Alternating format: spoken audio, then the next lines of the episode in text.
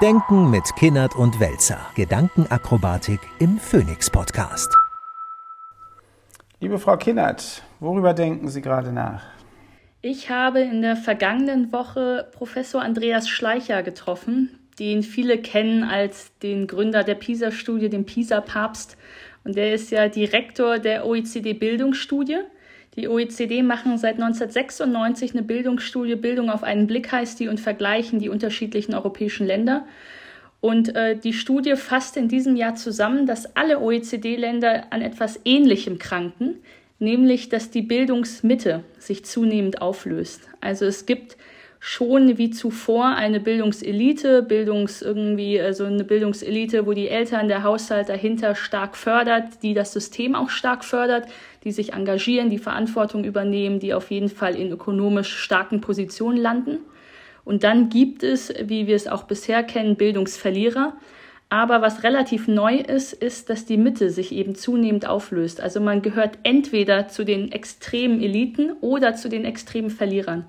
Und das finde ich äh, sogar zunehmend äh, gefährlicher oder stark gefährlicher als nur das Auflösen einer ökonomischen Mitte. Weil ich glaube, dass mit Bildung ja eben viel mehr einhergeht an kulturellen Werten, an einem demokratischen Verständnis und einem demokratischen Zuspruch. Und wenn sich das in der Mitte auflöst, dann halte ich das für gefährlich.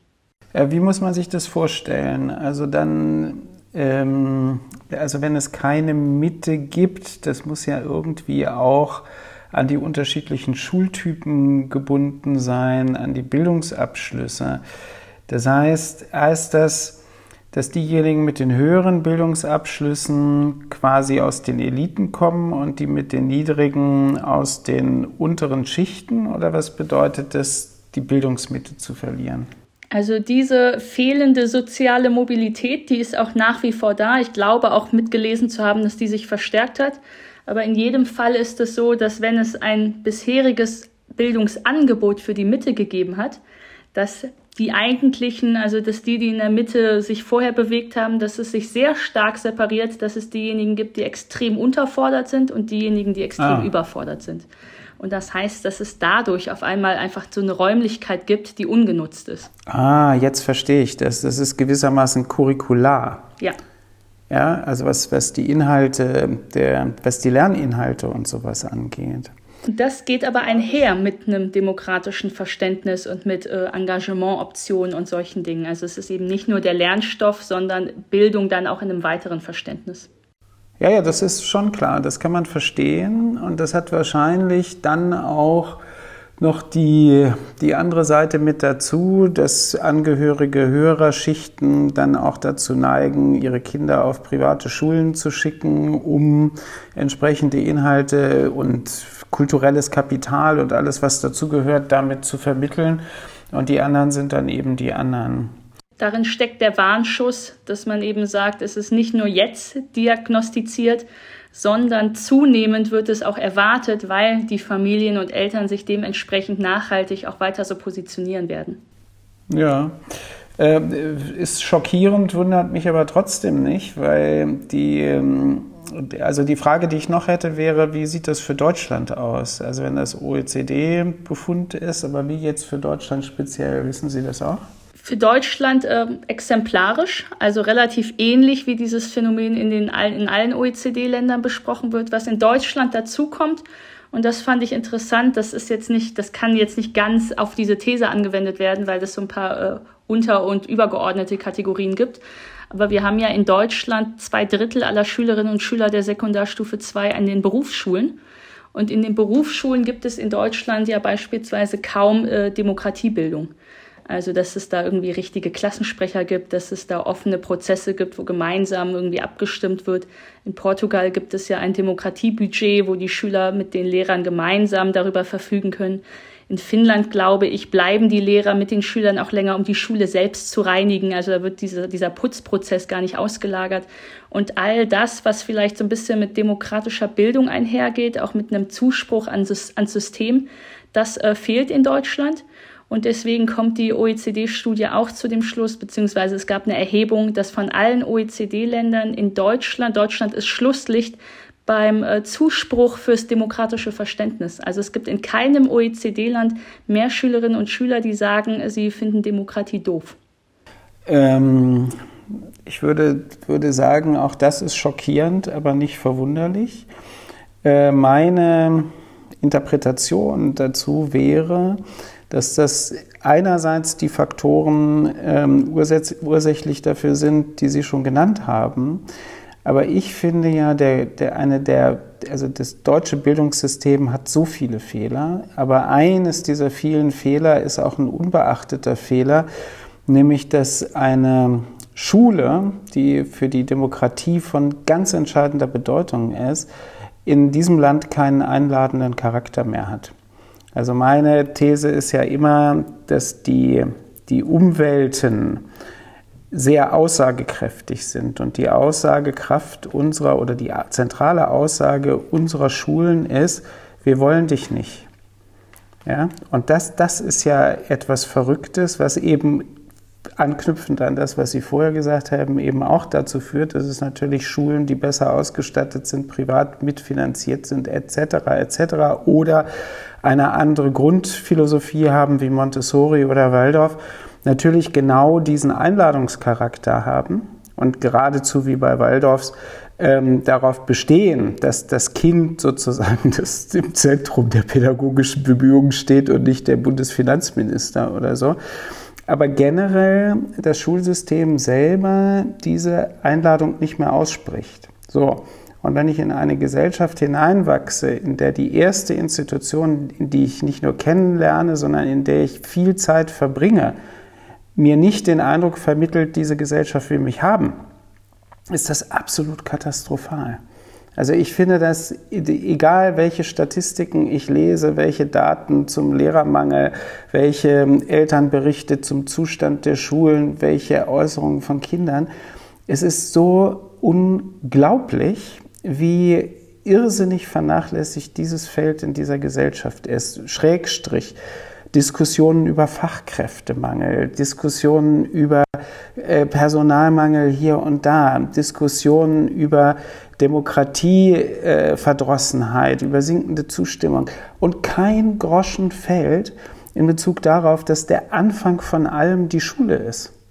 Ja, also das, das ist so, so, so verballert, so unfassbar dumm, dass, dass man das gar nicht irgendwie intellektuell verbrämen kann. Ich finde, das, das ist einfach absolut irre, was da seit vielen, vielen Jahren passiert und wo auch niemand dem Einhalt gebietet. Worüber ich ja noch nachdenke, auch als jemand, der ja aus dieser konservativen Denkschule kommt, ist ja dieses Urprinzip Familie. Wir wollen als Staat die Kinder nicht aus der Familie reißen und die schon in irgendeine Pflichtkita stecken und so weiter. Und dabei sehen wir ja in vielen anderen, auch modernen Gesellschaften in Skandinavien, wie viel Geld auch in frühkindliche Bildung investiert wird, wie wichtig das in Integrationsbelangen ist. Und wir haben ja auch seit Jahren die Bewegung einfach zur Ganztagsschule. Also es ist nicht nur so, dass das Kind sechs Stunden am Tag nicht eingeladen wird, sondern es ist, verbindet ja dann per Schulpflicht und Schulzwang viel, viel mehr Zeit auch noch in diesen Räumlichkeiten wo dann auch meistens ja der Vormittagsunterricht konzeptionell vom Nachmittagsunterricht so abgeschnitten ist. Also all das, was vielleicht an Demokratiebildung und so weiter stattfindet in diesen Unterrichtsfächern am Vormittag, findet ja am Nachmittag gar nicht mehr statt. Das ist ja dann einfach nur noch Betreuung und gar nicht mehr, dass die gleichen Regeln oder die gleichen Prinzipien dort zum Tragen kommen. Und da finde ich auch, dass das nicht erkannt wird, dass man da viel mehr machen muss. Also nicht nur was Gelder angeht, sondern ja auch konzeptionell. Wenn die Ganztagsschule jetzt einfach viel, viel mehr Raum einnimmt im Erwachsenwerden von demokratischen Bürgern unserer Gesellschaft, das finde ich auch äh, total alarmierend. Es ist wirklich, es ist so total verrückt. Und wenn man es jetzt umdreht, ähm, ist es ja auch sehr interessant. Sie haben eben darauf verwiesen, andere Schulsysteme wie in Skandinavien, die, die man zur Kenntnis nehmen könnte seit der ersten PISA-Studie und von denen lernen könnte, Best Practices, aber natürlich auch viele Schulprojekte die genau in diesen Hinsichten, die wir jetzt besprechen, so sehr erfolgreich sind, nachweisbar erfolgreich. Und es gehört zu den ungelösten Rätseln der Menschheit, wieso das überhaupt nicht in der, in der Schulverwaltung, in den Ministerien auf Bundes- und äh, Länderebene in irgendeiner Weise übersetzt wird. Ich finde das faszinierend. Ich sage mal ein Beispiel. Ein Lehrer, ähm, den ich sehr schätze und den ich gestern zufällig getroffen habe ähm, beim Einkaufen, erzählte mir, er macht mit seinen Schülerinnen und Schülern jetzt das Projekt Klassenzimmer. Was ist darunter zu verstehen? Die entwickeln gemeinsam ein Klassenzimmer, was absolut super ist. Ja, also was, was, was einen vernünftigen Fußboden hat, nicht aus PVC, was vernünftige Fenster hat, was irgendwie Möbel hat, ähm, in denen man sich wohlfühlt, was gleichzeitig funktional ist, entwickelt er zusammen mit den Kindern, hat aber natürlich unfassbare Kämpfe auszutragen, äh, mit, mit der Schulverwaltung und sonst was, weil das dann wiederum den Normen nicht entspricht und andere können sich zurückgehen, weil das ist das schöne Klassenzimmer, die anderen sind da die so. Und alles, was der, also 90 Prozent der Arbeit, die dabei anfällt, ist Arbeit für Mist. Ja, während die, die Kids sind total motiviert, das Projekt ist super gut, man könnte es auch dann vorführen, wenn es fertig ist. Man kann wahrscheinlich nach drei Jahren sogar messen, dass die Leistungen in solchen Räumen besser sind als in den Trashräumen oder im Container. Viele Kinder müssen ja in Containern lernen. Wir, wenn wir die nächste Corona-Welle haben, müssen sie wahrscheinlich wieder Stoßlüften lernen und alles Mögliche. Und es ist so, ich finde, es ist so deprimierend, wie wenig eigentlich auch in den zuständigen für Bildung und Lernen zuständigen Institutionen gelernt wird. Die lernen nichts. Das ist doch irre. Das ist doch eine total verrückte Sache. Ich habe vergangene Woche ähm, auch mit dem Kanzleramt darüber gesprochen, was man eigentlich auf Bundesebene äh, machen könnte, damit Bildung eine andere Priorität erfährt und eine andere Priorisierung. Da habe ich im Gespräch äh, mit Leuten aus dem Kanzleramt ja natürlich oft die Ausrede gehört, das ist ein föderales System, das machen die Kultusministerien und so weiter. Und so schieben sie sich, das haben wir ja auch oft schon in anderen Themenbereichen besprochen, ja gegenseitig die Verantwortung zu und am Ende ist ja keiner zuständig. Ich habe ähnliche Gespräche geführt mit, äh, mit Lehrern, mit Schulleitern, dass diejenigen, die sich dann aus einer wirklichen Eigenverantwortung da die Mehrarbeit machen, dass das nicht honoriert wird. Ganz im Gegenteil, das wird ja negativ sanktioniert. Da kommen dann die anderen Lehrer auf einen zu und sagen, ach, du kannst das mit Digitalisierung, dann mach das mal für uns. Also irgendwie, der soll dann für alle anderen den digitalen Hausmeister spielen. Dann äh, kommen da die Eltern, die sagen, das kennen wir aber bisher noch nicht. Dann kriegt man da noch mal so ein bisschen einen auf den Deckel. Also man kriegt ja überall so die Transformationshemmnisse bei denen sogar mit, die da bereit sind, es zu tun. Und wenn das nicht systemisch aufgelöst wird, dass Weiterbildungsangebote oder so nicht additiv zum Unterrichtslehrplan dazukommen, sondern dass man dann gefälligst auch diese Tage freikriegt, um sich weiterzubilden und dass man eben nicht für andere dann noch die Mehrarbeit machen muss, dann kann es ja gar nicht funktionieren. Also das sind ja systemische Dinge. Da müssten ja Schulinstitute und Kultusministerien und so weiter ja gemeinsam diese systemischen Hemmnisse auflösen. Und was ich auch noch äh, so äh, belastend finde, ist, dass wann immer ich in meinem Leben in irgendwelchen Juries war zum Thema äh, Bildung der Zukunft oder Schule der Zukunft oder so, da hat man eben auch diese Polarisierung gemerkt. Da kommen dann diese drei besten Schulen Deutschlands, stellen ihre drei Superprojekte vor, die kriegen dann die Fördergelder, die kommen dann auf die Bühne, aber das hilft halt nicht der Masse der Leute. Also, dass genau die dann gefördert werden nach so einem Pionierwettbewerb, finde ich ja schön, dass die dann, dann eine Honorierung erfahren für das, was sie leisten, aber das, das bricht ja systemisch überhaupt nichts auf. Das bricht systemisch nicht auf. Und ich würde gerne noch einen historischen Exkurs machen, weil wir haben ja mit Demokratie angefangen und Demokratiebildung. Und ich würde die These wagen, und ich denke, Schleicher geht da auch mit und viele andere Bildungsforscherinnen auch, dass die Geschichte der, der, Nach, der Nachkriegsgesellschaft Deutschland überhaupt nicht zu verstehen wäre als eine stabile demokratische Gesellschaft ohne die Öffnung des Bildungssystems in den 1960er Jahren, die genau den Grund hatte, dass man halt urteilsfähige Bürgerinnen und Bürger bilden müsse, weil das für die Demokratie essentiell ist. Also nicht dieser Stark-Watzinger Gedanke, wir müssen international wettbewerbsfähig sein und die Kinder sozusagen funktional äh, denen irgendwas einbimsen und der Rest ist uns egal, sondern tatsächlich ein Verständnis dafür, was die, die, die Überlebensbedingungen und die konstitutiven Bedingungen für eine Demokratie sind. Das ist dieses Bildungssystem. Und auch da kann man sagen, verflucht nochmal, wie kann man das 50 Jahre lang ignorieren? Wie geht das? Was, was sind das? Sind die alle nicht zur Schule gegangen?